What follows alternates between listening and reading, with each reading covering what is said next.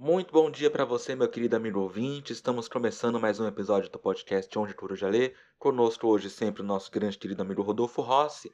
Hoje a gente vai tratar sobre Campo Geral de Guimarães Rosa. Campo Geral é uma obra que foi publicada em 1956 pela José Olímpio. É uma novela que faz parte do livro Corpo de Baile, 1956, para que a gente tenha um pouquinho de noção, foi o ano em que foi publicado Grande Sertão Veredas, que é a obra-prima de Guimarães Rosa. Em 1964, Corpo de Baile foi dividido em três partes, e uma delas, chamada Manuelzão e Miguelin, continha a republicação de Campo Geral com a obra Uma História de Amor, que também é uma novela que fazia parte do corpo de baile. Em ambas as obras, Campo Geral é descrito como um poema, o que evidencia um pouco essa importância do lirismo, do neologismo, que é a marca maior do Guimarães Rosa, que é a noção de que o uso da linguagem, ela sempre tem algo a nos dizer, para além da mensagem. Ele quer dizer algo através da língua. E é sobre a língua que a gente vai começar essa discussão. Rodolfo, meu querido amigo, como é que a linguagem opera a realidade em campo geral? Olá, Juliano. Olá para os nossos queridos ouvintes. Pois bem, linguagem aqui que é tema central desta obra. Junto aos neologismos que você citou, Juliano, o Guimarães Rosa, ele tem um apreço muito grande também por regionalismos, coloquialismos, isto é, associar a sua literatura a uma narração oral. Portanto, a mistura né, de diferentes métodos ou modos de se empregar a linguagem se torna uma marca estilística da sua literatura. Lembremos aqui rapidamente que neologismos tratam da criação de novos termos. Regionalismos, por sua vez, estamos falando aqui daqueles termos, daquelas palavras que são típicas ou próprias de uma região do país. Aqui, no caso, como veremos a seguir, trata-se de Minas Gerais e os coloquialismos, né, a fala cotidiana do dia a dia. Então, olha só, Pensando nessa mistura como marca estilística, né? O Guimarães ele vai narrar em campo geral a história de uma família sediada em um ambiente rural, né? Estamos falando de Mutum, em Minas Gerais, um ambiente onde esta família irá não só lidar com a natureza que o cerca, mas também com as relações entre os indivíduos que participam desse convívio. Quem é a figura central desta história? É a personagem Miguelin. Miguelin é uma criança que, desde cedo, conhecerá como se dão as vivências no cenário brasileiro. Isso é muito interessante, né? Quer dizer, Guimarães traz o olhar da criança para reconhecer aquilo que é nosso, da nossa identidade nacional. Veja bem, quando Guimarães propõe esse movimento, ele também fará uma relação entre a linguagem e as cenas descritas, porque as palavras, no campo geral, elas não tratam só daquilo que é aparente, né, daquilo que está na superfície do texto, mas também mostram que há uma ausência dentro da presença. Isso é muito legal. O cotidiano das personagens de campo geral é marcado tanto por excessos como pela falta. Isso aparece, por exemplo, numa cena lindíssima, né, que eu e o Ju estávamos discutindo nos bastidores, em que Miguelin, curtindo um passeio noturno com a família, vê nos vagalumes uma beleza natural. De repente, esses vagalumes mergulham na escuridão da fazenda como se mergulhassem no mar. E aí ele pergunta para a mãe: "O que é o mar?" E a mãe responde: "Miguelin, eu sei que é uma lagoa muito grande, mas eu também não conheço. E ele rebate dizendo: Mãe, o mar é saudade? Vejam, gente, parece a princípio, né? Quer dizer que existe aqui de fato uma ausência na presença. Mas essa ausência na presença, essas minúcias que aparecem tanto no jogo linguístico quanto na narrativa, na relação entre as personagens, é o que formaliza a verossimilhança do livro com a experiência dúplice brasileira. Eu cito aqui um livro de Paulo Arantes que se chama Sentimento da Dialética, em que ele resume este termo, que foi trabalhado por nada mais, nada menos do que Antônio Cândido e Roberto Schwartz. E do que trata o sentimento da dialética? Esses autores vão dizer que a experiência brasileira, ela é marcada sempre por uma presença e uma ausência. De um lado, né, vamos dizer assim, vamos comparar o Brasil com a Europa. A Europa ela tem uma história milenar, né? Ela possui um fundo histórico muito expressivo enquanto nós não temos este mesmo fundo histórico porque somos um país muito recente. Isso significa dizer que nós não somos nem europeus, tampouco nós conseguimos nos enxergar enquanto americanos, porque ser americano significa a mistura de europeus, africanos, indígenas, o que mostra que tudo o que se consolidou no Brasil é, de certa forma, uma associação entre uh, o nativo e o estrangeiro. Percebam, são dois polos opostos. Isso vai significar que nós, dialeticamente, estamos entre ser e não ser o tempo todo. Sei que é bastante complicado a princípio entender essa questão, mas isso mostra muito do nosso país que está na narrativa como podemos trabalhar a seguir. Ju, como que você pode explicar isso um pouquinho mais por meio da sua percepção desta obra?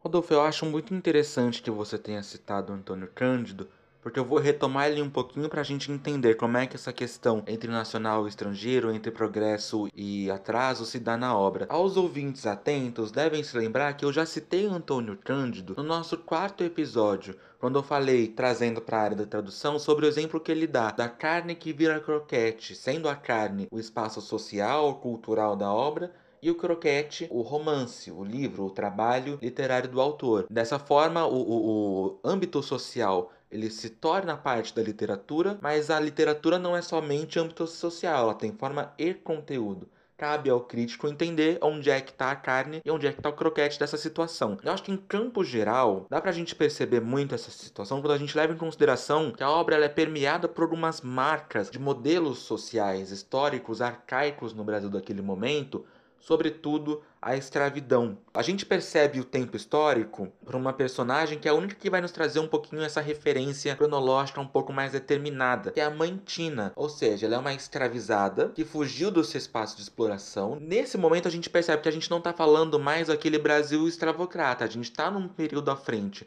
o que nos leva a saber que essa obra se passa em algum momento da República Velha. Essa personagem, ela vai ser muito importante para ressaltar pra gente como é que acontece essa demarcação histórica dentro da obra, porque ela também é a presentificação dessa organização social arcaica na realidade da família do Miguelin. Ela também é uma demarcação de como essa sociedade brasileira vai se construir entre o progresso e o atraso pela sua presença no espaço da família ela é negada nesse espaço por duas esferas muito importantes do convívio daquela família. A linguagem da mãe Tina, ela é tratada pelos familiares como uma linguagem selvagem, uma linguagem bruta, uma linguagem que chega a não parecer de gente, segundo eles, e também pelo controle social. A avó Isidra, que é uma personagem que presentifica um pouquinho esse catolicismo brasileiro, essa força da igreja na construção da realidade nacional, ela vai ter alguns atritos com as religiões de matriz africana que são presentificadas na Tina.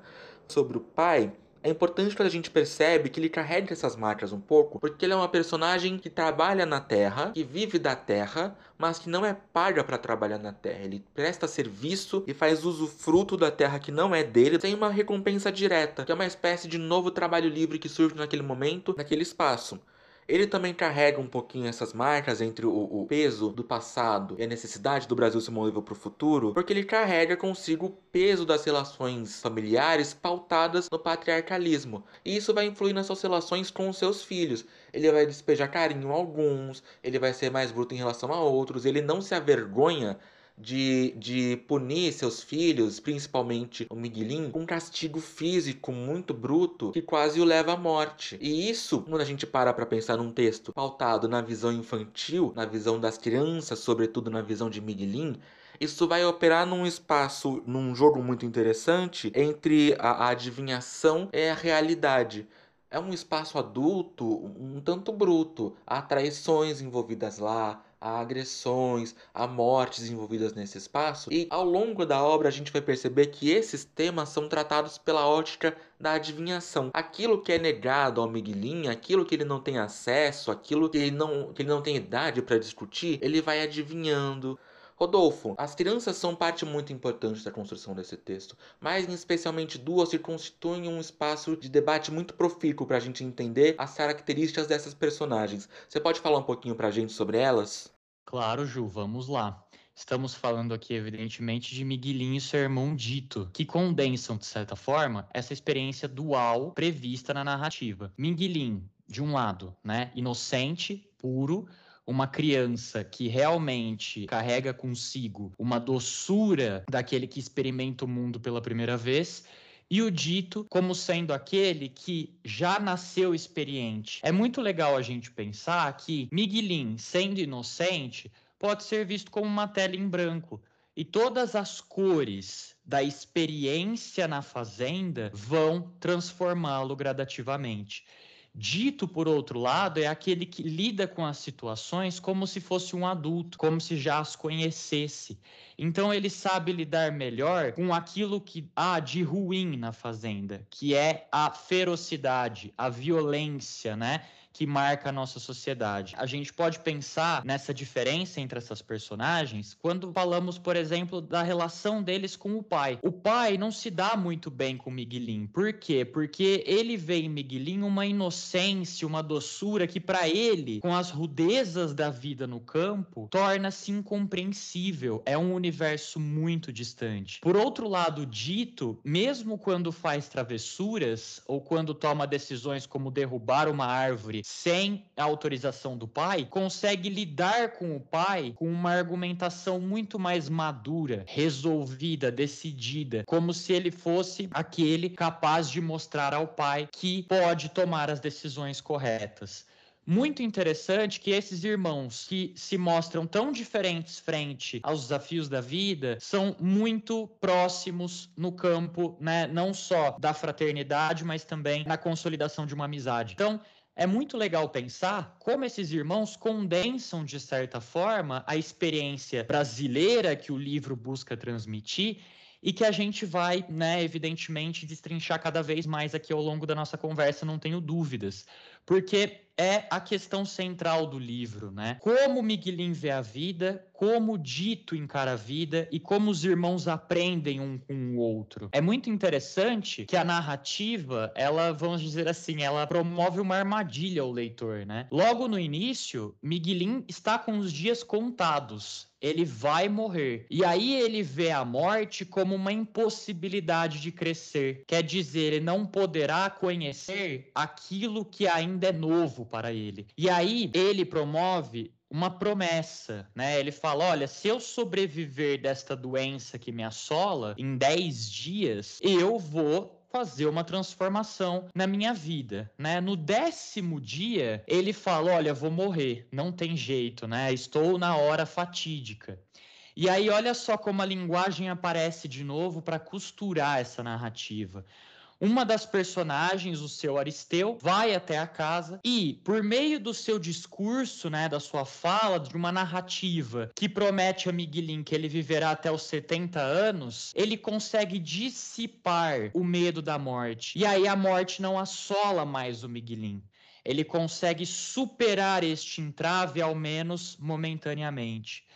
Por outro lado, à medida que a narrativa vai se consolidando, vai se desenvolvendo, há uma inversão da personagem que terá que lidar com a morte o dito pisa num caco de um vaso e corta o pé. E é muito interessante a gente pensar que cortar o pé, quando a gente retoma a mitologia grega, né, remete ao Aquiles, quer dizer, o dito, aquele que era imbatível, de repente sofre um corte violentíssimo no pé e cai de cama. A princípio parece que ele vai melhorar, né? Mas o corte provoca outras doenças, o enfraquecimento do corpo do menino e ele acaba morrendo, né? O que é muito interessante é que no momento da sua morte, ele vira para Miguelin, né?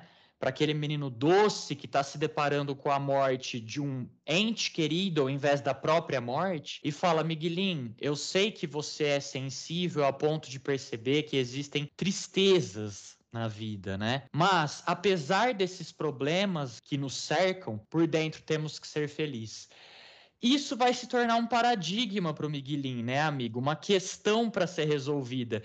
E evidentemente que não é uma questão fácil, né? Quer dizer, como lidar com os problemas do nosso entorno, com as dificuldades, com os bloqueios e ao mesmo tempo mantermos, né, a nossa identidade, vamos dizer, ter a cabeça erguida e ser feliz. Claro, claro. É muito importante quando a gente fala sobre a questão da relação entre o Dito e o Miguelin, porque a morte do Dito, ela vai suscitar transformações na vida do Miguelin que vão aparecendo pouco a pouco, que vão sendo costuradas, que vão sendo construídas pela vivência do Miguelin. É o caso de Dito aqui. Durante a vida dele, sempre foi uma figura chave de conforto para a vida de Miguelin. Mas a partir do momento que aquela figura não está lá, o que acontece? E aí a gente vai chegar no momento em que o Miguelin, ele é meio que forçado a viver um período de ausência. Não é só a ausência do Dito, a gente vai perceber isso. A ausência do Dito, a morte da figura que era seu fiel da balança, o, o seu conforto, trazia maturidade, trazia uh, uh, uma consciência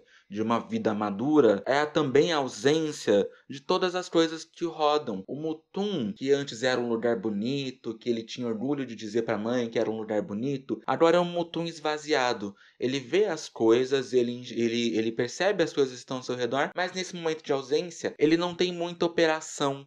Ele não sabe muito o que fazer com essas informações. Ele precisa primeiro pensar e entender o que, que aconteceu e, e saber qual vai ser o seu caminho a partir dessa ausência do dito.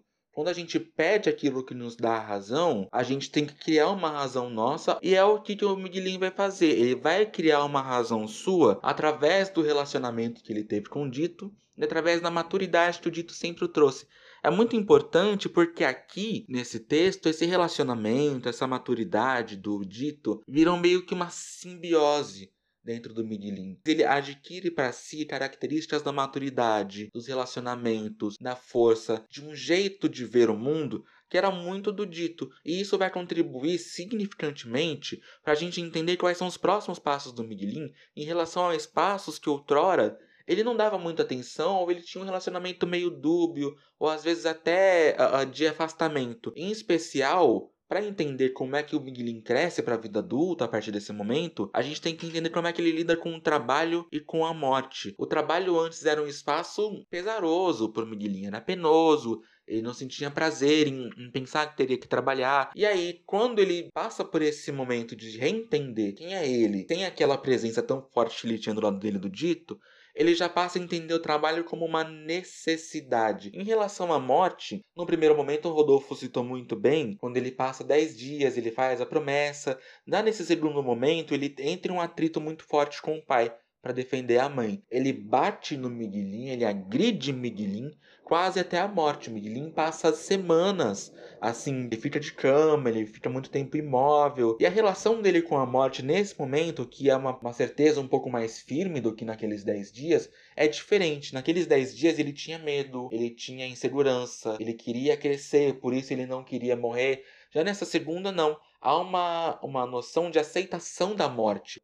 É importante quando a gente percebe aqui a, a, a figura do pai ele é uma figura meio dúbia. Ele não, não sente medo, ele não se arrepende de agredir o filho quase até a morte, mas ele ainda assim ele se arrepende da possibilidade de perder um outro filho. Essa agressividade do pai vai retornar em outro momento, quando ele acredita que Luiz Altino, que é a pessoa que vai morar dentro da casa com ele, estivesse dando em cima da Ianina, que é a mulher dele, que é a mãe das crianças. E aí, ele mata o Luiz Altino, ele tem um súbito de loucura, ele enlouquece e ele se mata. Essa agressividade é muito presente, mas isso não impede que em dados momentos ele tenha lapsos em que ele consiga perceber uma certa maturidade para entender o emocional dele. E essa agressividade não é a única maneira de ver o mundo, que é meio obtusa, né, Rodolfo? A gente vê no próprio Miguelin um, jeito obtuso de ver o mundo que vai se materializar mais pra frente na obra. Você pode falar um pouquinho sobre isso pra gente? Sim, amigo. É muito legal ouvir você falar, né? Porque dá para perceber que o pai que está entre a violência e a doçura, né? Ele tem os filhos que tem, não é por acaso, né? Então, assim, existe ali nos dois filhos dele algumas características. E quando você fala, olha, o Miguelinho vai para as durezas da vida, ele se aproxima do pai por meio das durezas, né? Isso é muito legal. E aí chegamos ao final da narrativa. É isso que conduz o Miguelinho, de certa forma, a se reconhecer, né? A entender quem ele é, de onde ele vem e o que ele busca como a gente bem sabe ao final da narrativa, um doutor distinto passa pela fazenda e vê que Miguelin é um menino que tem a vista curta. E o que é ter a vista curta? É a miopia, né? Ele tem dificuldade de enxergar longe.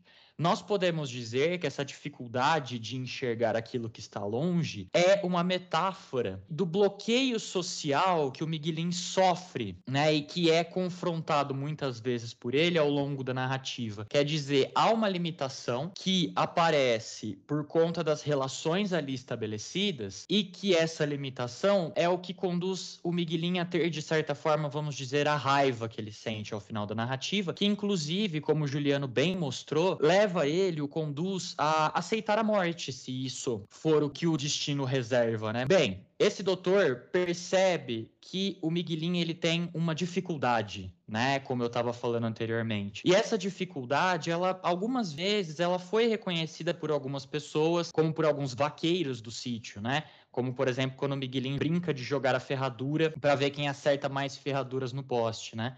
Mas esse dado que diferencia um transeunte, né, uma pessoa que estava passando pelo local, a percepção dessa pessoa em relação ao Miguelin e a dificuldade da percepção dos outros entes nesse sentido, mostra como o Miguelin ele é uma espécie de outsider. Ele é uma figura alheia à própria família, justamente pela doçura que é muito forte nele e que nos outros não que não exista, né? Mas eles são muito mais marcados pela dureza, pelas durezas da vida, né? Então, esse Miguelin, percebendo-se uma figura alheia, né? Seja por meio da doçura, seja por meio da raiva que ele sente frente às dificuldades, né? As, as questões que surgem para ele após a morte do dito, ele vai tomar uma decisão, ele sairá do mutum, né? Ele busca novas experiências para além das terras em que o pai trabalhava antes do suicídio. E aí é muito legal que ao final da narrativa existe uma relação entre esta personagem com a sua terra de origem, né, que é o Mutum, que ele pede pro doutor, olha, me empreste os óculos para que eu possa enxergar, né, a vastidão aqui mais uma vez. E aí ele reconhece na paisagem, nas figuras que compõem aquela paisagem, seja dos estabelecimentos, do pasto, dos animais, das pessoas que ali convivem, uma relação de alteridade, que ele se constitui enquanto sujeito, enquanto indivíduo, por meio do convívio. E aí, como uma marca da transição para a vida adulta, ele vai agora buscar a independência longe daquele local. Aqui temos que falar que esta espécie de voo livre do Meguilin, ela se associa sobretudo com a ideia da gaiola e dos pássaros que aparece muitas vezes na narrativa, né? O Meguilin gostava de pássaros, gostava de buscar, por exemplo, gaiolas para colocar esses animais.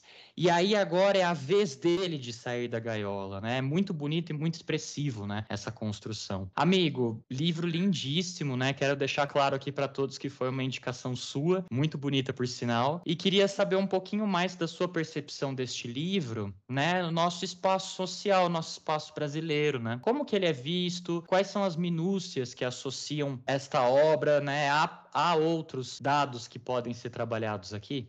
Certamente, é uma obra lindíssima. Ela flutua muito entre a realidade dura e a doçura de Miguelin, até que Miguelin encontre um equilíbrio entre os dois. Ele parte para essa realidade dura, mantendo consigo a sua doçura, agora com uma nova visão, uh, no sentido médico, clínico e no sentido metafórico, das coisas que o rondam. Bom, a experiência social brasileira, em torno da leitura, ela é muito rodeada de, de momentos muito específicos. Um deles, talvez o momento que mais coloque pessoas ao redor da leitura, é o processo seletivo das universidades. Quando a gente fala da leitura de uma obra como Campo Geral, a gente fala sobre a leitura dessa obra no vestibular porque ela guarda dentro de si muitas das características que são muito próprias da própria escrita de Guimarães Rosa. Separei aqui três questões de vestibulares para a gente dar uma olhadinha e ver um pouquinho de como é que essa obra é tratada nos processos seletivos ao redor do Brasil. Essa primeira questão é da Universidade Federal de Goiás, UFG. Essa questão tenta entender um pouquinho é que é aquele tipo de leitura que a gente já percebe que exige pouco às vezes do leitor, que é dizer uh, qual é o principal mote narrativo da obra. Eu não vou entrar muito nas alternativas, mas a alternativa correta trata sobre a observação do mundo pela ótica de Miguelin. Não é necessário muito para a gente entender que é realmente sobre isso que ela trata. Durante toda a obra, o narrador, que é onisciente, vai ver o mundo sob os olhos de Miguelin. Ele não é Miguelin, mas ele está muito muito imerso tanto no tempo cronológico que o Miguelin vive, quanto no tempo narrativo psicológico daquela criança. e é através da ótica dessa criança que vai se construir a narrativa que o Guimarães Rosa traz pra gente. É interessante essa questão, embora ela não exija muito da leitura. Já numa segunda questão, do Ita, de 2013. Ela traz o trecho sobre a visão do Miguelin quando ele pega os óculos e ele descobre que ele não viu o mundo da maneira que ele achava que ele viu o mundo. São duas questões, uma de analisar as afirmações corretas e outra para a gente entender um pouquinho do trecho da linguagem. Na primeira parte, quando a gente fala sobre as afirmações corretas, a alternativa aqui diz que o texto é escrito em terceira pessoa, mas a história é filtrada pela perspectiva do menino Miguelin. Não se diferencia muito da primeira questão, certo? Já no segundo momento, eles perguntam sobre o uso do diminutivo. Como a gente acabou de falar e foi falado ao longo do podcast, a linguagem é algo muito importante para a narrativa do Guimarães Rosa. E essa questão do diminutivo, e isso está assinalado nessa questão, retrata um pouco da linguagem como um, um modo de apresentar uma realidade afetiva. Essa é alternativa que é indicada aqui como correta. E de fato, se a gente for parar para pensar que ao longo do texto inteiro a obra retrata esses personagens não pelo nome, mas sim por apelidos, é o Miguelin, é o Dito, a mãe Tina, a Nhanina, o pai que é só o pai, o tio Terês, são somente uh, uh, apelidos e diminutivos que ressaltam essa realidade muito afetiva, embora com suas tensões como a gente viu. O Miguelinho é tratado como um outsider, o pai tem a, a agressividade como um mote de vida. Já nessa terceira questão que eu separei aqui, essa questão é da FUVEST. Eles tratam justamente desse último trecho do livro, que é quando o Miguelin eh, vai embora do Mutum e ele lembra da dica de que o dito lhe deixou quando ele morreu, sempre alegre, Miguelin, ser sempre alegre. Nesse trecho, a, a alternativa pede que a gente demarque o que, que esse sempre alegre significa nessa questão. E ele significa justamente essa lição de sabedoria do dito e reforçada depois pelo Céu Aristeu. Céu Aristeu é a figura que vai na casa do Miguelin depois dos 10 dias e descobre que ele não tá para morrer, que ele tá bem, que ele tá sadio. Então percebam, há um trabalho Embora não seja um trabalho muito elaborado, a gente não seja muito exigido em termos de leitura nessas obras, é, é, é esses trechos, essas perguntas de vestibular, mostram como essa obra ela é importante não só dentro dessa realidade social brasileira, e ela vai ser utilizada no vestibular, mas para representar a realidade social brasileira dentro de si. É muito interessante quando a gente pensa nisso, né, Rodolfo? Muito bem, Ju. Acho que você amarrou surpreendentemente bem é, a relação da obra com a nossa sociedade. Queridos ouvintes, obrigado pela presença de vocês mais uma vez e até a próxima.